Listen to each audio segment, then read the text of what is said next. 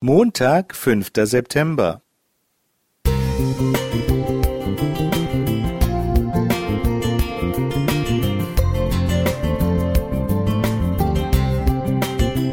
Ein kleiner Lichtblick für den Tag.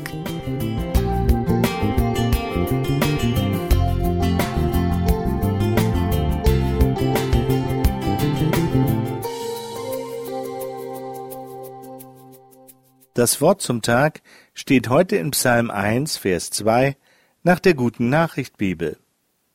Wie glücklich ist ein Mensch, der Freude findet an den Weisungen des Herrn, der Tag und Nacht in seinem Gesetz liest und darüber nachdenkt. Glücklich die Bürger, die sich intensiv mit den Corona-Regelungen beschäftigt haben, gern darüber nachdenken und sie haargenau befolgen.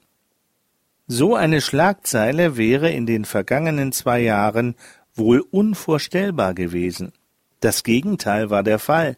Sehr viele fühlten sich eingeengt, ihrer Freiheitsrechte beraubt und bevormundet, weil sie den Ernst der Lage nicht erkannten, weil sie des Zickzackkurses der Verantwortlichen überdrüssig waren, weil sie der politischen Führung misstrauten, weil es an nachvollziehbaren Gründen für manche Maßnahmen fehlte?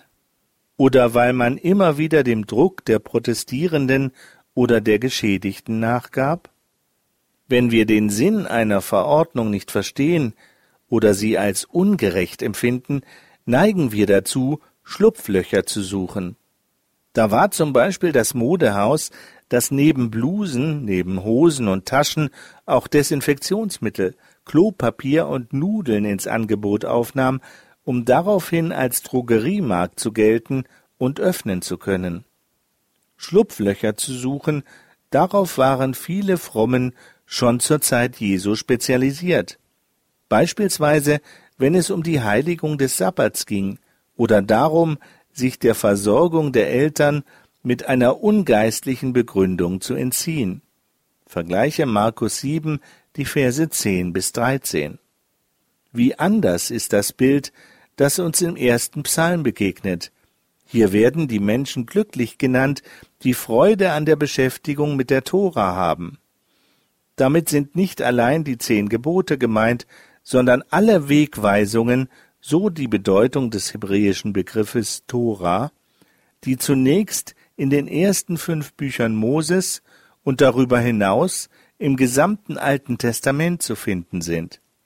Glücklich der Mensch, der Gott als den erkennt, der unsere Freiheit ermöglicht und schützt, der hält, was er verspricht, der nicht nur durch Versuch und Irrtum lernen muss, der sich für keinen Fehler zu entschuldigen braucht, dem wir nichts vorzumachen brauchen, weil er uns durchschaut und dennoch beziehungsweise gerade deswegen liebt.